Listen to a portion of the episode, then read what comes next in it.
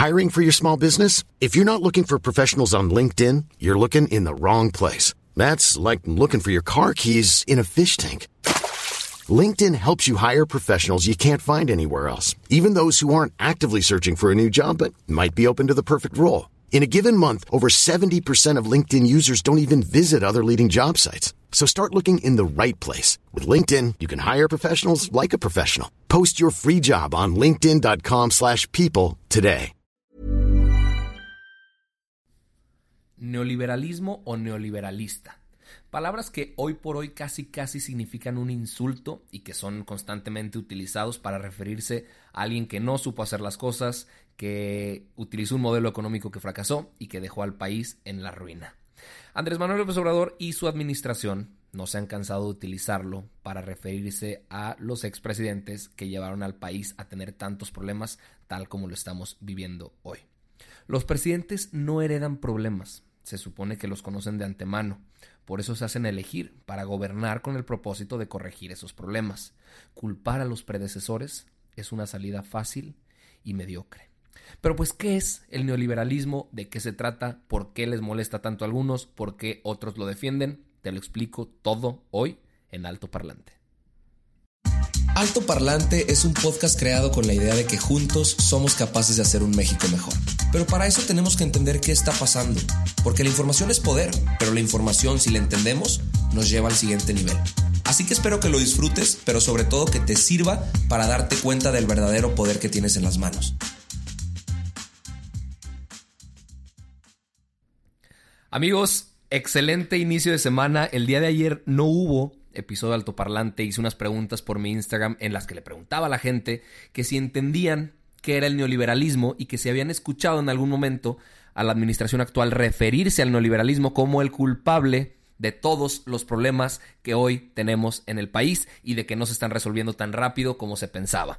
Me encantaría que fuera un episodio eh, en el que hablara del acontecer nacional, de lo que ha sucedido en, en estos días, porque han pasado varias cosas. Giraron una orden de aprehensión en contra de César Duarte, eh, exgobernador de Chihuahua.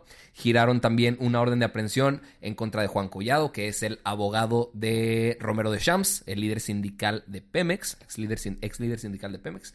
Y pues han pasado un par de cosas también. Duarte sacó un video con Ciro Gómez Leiva en el que él aseguraba que se estaba entregando en Guatemala justo antes de que lo capturaran. Entonces él dice que se estaba entregando y que todo estaba pactado con el gobierno y que si en algún momento habla en contra de Andrés Manuel López Obrador es porque lo estaban obligando a hacerlo, no porque él quisiera. Pero quiero enfocarme en un tema pues que ya mencioné en el inicio de este podcast, que es el neoliberalismo, que puede ser una palabra que suena complicada, que la gente podría no entender. O sea, ¿neolibera qué?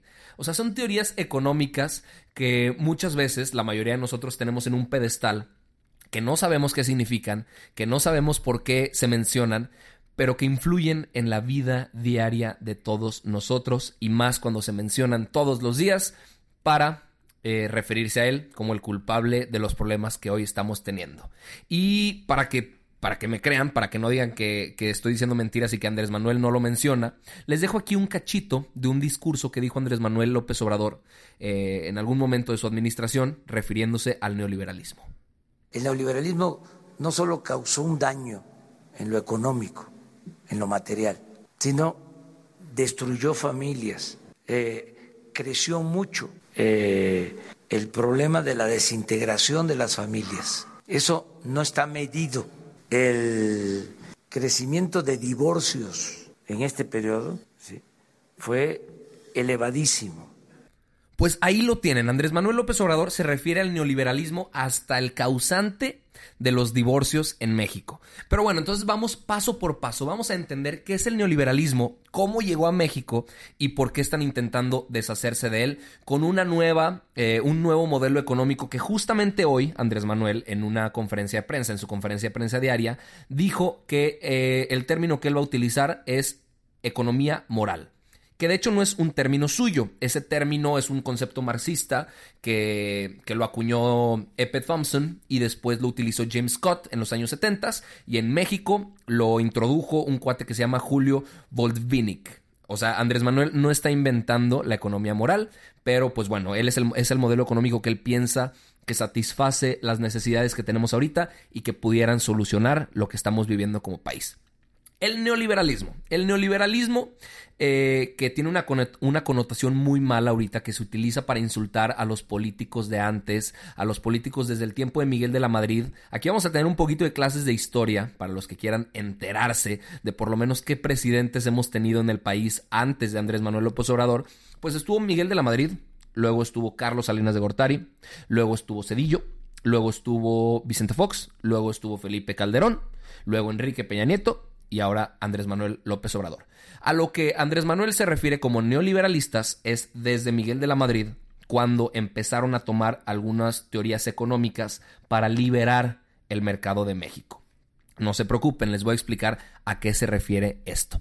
Eh, este pensamiento económico, pues, es, una teoría económica clásica en el que los mercados pueden actuar libres, es decir, que el gobierno no les pone reglas eh, ni ambientales, ni productivas, ni de seguridad en los empleos, ni de salarios mínimos. Eh, o sea, e, en, realidad el, mercado se regula solo. De hecho, Adam Smith, que, hablaba mucho de esto, llamaba que había como una mano invisible, que era con la que los, los mercados se autorregulaban ellos solitos, sin necesidad de que el gobierno entrara y les pusiera reglas. Bajo esta teoría, eh, las leyes de oferta y demanda iban a hacer que los trabajadores que no querían trabajar en fábricas con condiciones horribles, en las que tenían horarios laborales inhumanos y que podían perder brazos y piernas para, para poder seguir trabajando, pues que los trabajadores no se acercaran a ellas. En papel, en papel eso suena muy bonito, ¿no? Pues que, eso se regule solo sin que, sin que el Estado participe, pero bueno, sabemos que en teoría funcionaría, pero en la práctica es algo muy distinto porque por hambre Alguien es capaz de jugarse la vida para poder darle de comer a sus hijos, a sus familias, y eso hace que los trabajadores tengan que recurrir a condiciones estúpidamente inhumanas para poder llevar dinero a sus hogares. Pero regresando al neoliberalismo, eh, los mercados con sus, propias, eh, con sus propias leyes pueden optimizar la producción y la comercialización de los productos de un país. Es decir, ellos deciden cuánto producir, cuánto comercializar, a quién comercializar, etcétera, etcétera. Eh, es la contraparte a las corrientes donde el Estado mete mano en todo y pone límites en el mercado. O sea, donde el Estado es inclusive dueño de empresas paraestatales y el neoliberalismo llegó a intentar vender estas, estas empresas paraestatales. Ahorita les voy a platicar un poquito de la historia en México y de cómo se dio con cada presidente que intentó aplicar esta teoría neoliberal a la economía mexicana. Eh, esto viene, como les decía, de 30 años hacia atrás, eh, de Carlos Salinas de Gortari, de Miguel de la Madrid, de Cedillo, etc. Pero aquí el gran problema es que problemas, valga la redundancia, que venían desde tiempo atrás, se le intentaron acuñar al neoliberalismo. Esto lo digo yo con base en investigaciones que hice, eh, no soy un experto en economía, pero problemas que estaban sucediendo, o sea, fatalidades económicas y sociales que empezaron desde Díaz Ordaz, Luis Echeverría, José López Portillo, que después, pues obviamente evolucionaron para que los siguientes presidentes tuvieran que hacerse cargo de ellos, pues ahora le están echando la culpa al periodo neoliberal.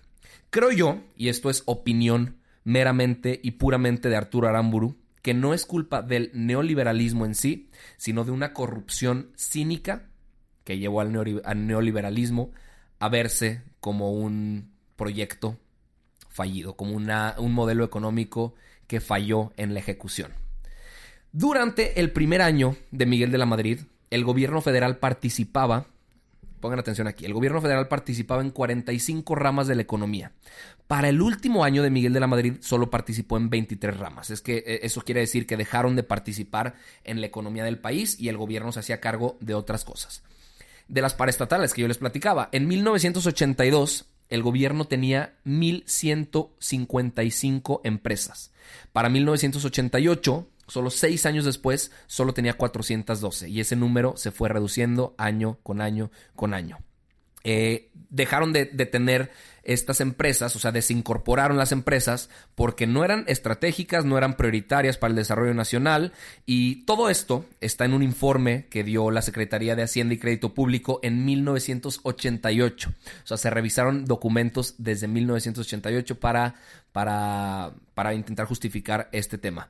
Después de Miguel de la Madrid entró Carlos Salinas de Gortari y pues hicieron un montón de cosas. Se reformaron el artículo 28, el 73, el 123, reprivatizaron la banca, eh, hicieron una reforma electoral y lo más importante que causó muchísimo ruido es que el artículo 27 pues lo reformaron y le daba la posibilidad a los ejidatarios de vender sus tierras a inversionistas extranjeros. La gente empezó a criticar esto, ¿por qué? Porque nos hizo sumamente dependientes de la inversión extranjera para poder crecer. Tema que se reforzó con el Tratado de Libre Comercio de 1994, justo el año en el que yo nací, cuando Carlos Salinas de Gortari estaba dejando su presidencia.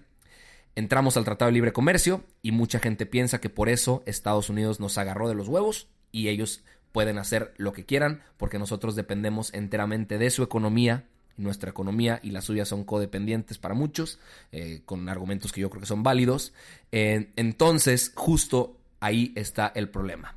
El, el, modelo neoliberal lo que buscaba era abrir las fronteras para que México pudiera recibir inversión extranjera, para que la economía mexicana pudiera crecer con aportaciones extranjeras.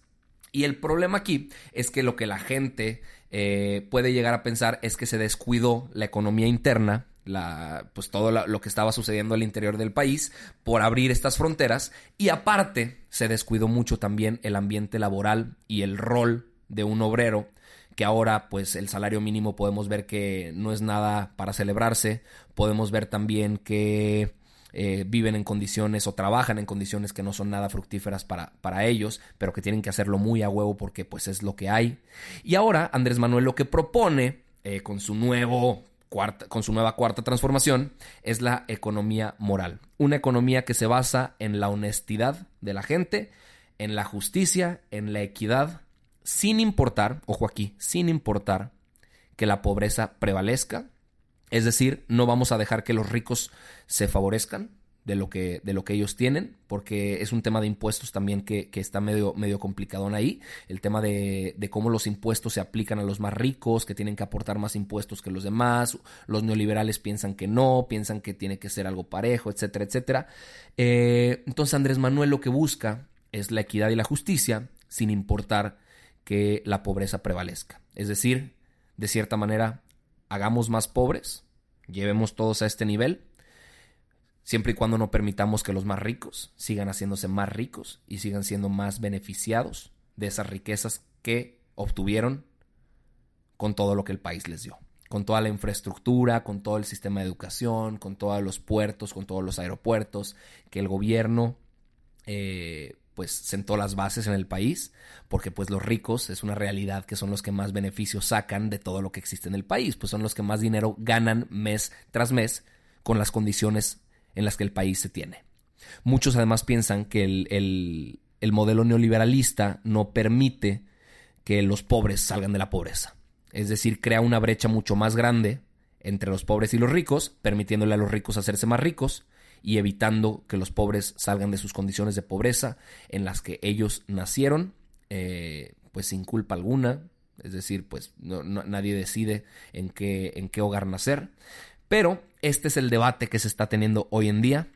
Amigos míos, espero que les haya quedado un poquito más claro qué es lo neoliberal, por qué la gente o algunos se quejan de eso. Eh, y, por qué Andrés Manuel está proponiendo otra idea. No, intento yo convencerlos de, de, una o de otra. De, hecho, pues a mí me quedan dudas de ambas y, creo que es una reflexión que se tiene que llevar más allá de solo lo que escuchamos en un podcast, por ejemplo. Si te gustó, si, si te despertó interés, tienes que meterte tú a investigar todavía más, leer autores, entender cómo funciona, porque pues no, no creo que sea neoliberalismo 100% aplicado, es neoliberalismo a medias, pero también la economía moral pues va a ser aplicada a medias. Creo que este fue un episodio muy teórico y intenté, de todo corazón intenté simplificarlo lo más que pudiera para que se pudiera entender. Creo que lo logré de cierta manera. Espero que, y ustedes son libres de decirme si se, si se logró o si siguen igual de confundidos con lo que hablé en este episodio. Y con todo gusto profundizaré más en los temas que queden al aire y que no hayan entendido del todo. Pero mi intención aquí y todos los días es que la información esté disponible para todos nosotros, para que podamos entender qué es lo que está pasando y así podamos tomar mejores decisiones y que no nos cuenten cuentos vagos sin que entendamos qué está sucediendo y que tomen decisiones con las patas sin que nosotros queramos, porque el país es nuestro y nosotros tenemos que decidir conociendo, informándonos y siempre, siempre con hambre de más. Muchísimas gracias por haberme escuchado. Espero que haya sido un episodio corto, pero muy profundo en el que la información haya clarificado sus cabecitas y podamos entender un poco más qué es el neoliberalismo, por qué la gente se queja, por qué otros lo defienden y por qué México está como está hoy en materia económica. Les mando un abrazo fuertísimo y nos vemos mañana, ahora sí, con información de la recesión que están advirtiendo algunos institutos o algunos medios internacionales. Eh, Vamos a hablar también de Juan Collado, el abogado de, Romero de Champs. Vamos a hablar de Duarte, de los dos, de Javier y de César Duarte, exgobernadores de Veracruz y de Chihuahua. Y por mi parte es todo. Les mando un abrazo fuertísimo. Hasta mañana. Hey, it's Paige DeSorbo from Giggly Squad. High quality fashion without the price tag. Say hello to Quince. I'm snagging high-end essentials like cozy cashmere sweaters, sleek leather jackets, fine jewelry, and so much more. With Quince being 50 to 80% less than similar brands. And they partner with factories that prioritize safe, ethical, and responsible manufacturing. I love that. Luxury quality within reach. Go to quince.com slash style to get free shipping and 365 day returns on your next order. Quince.com slash style.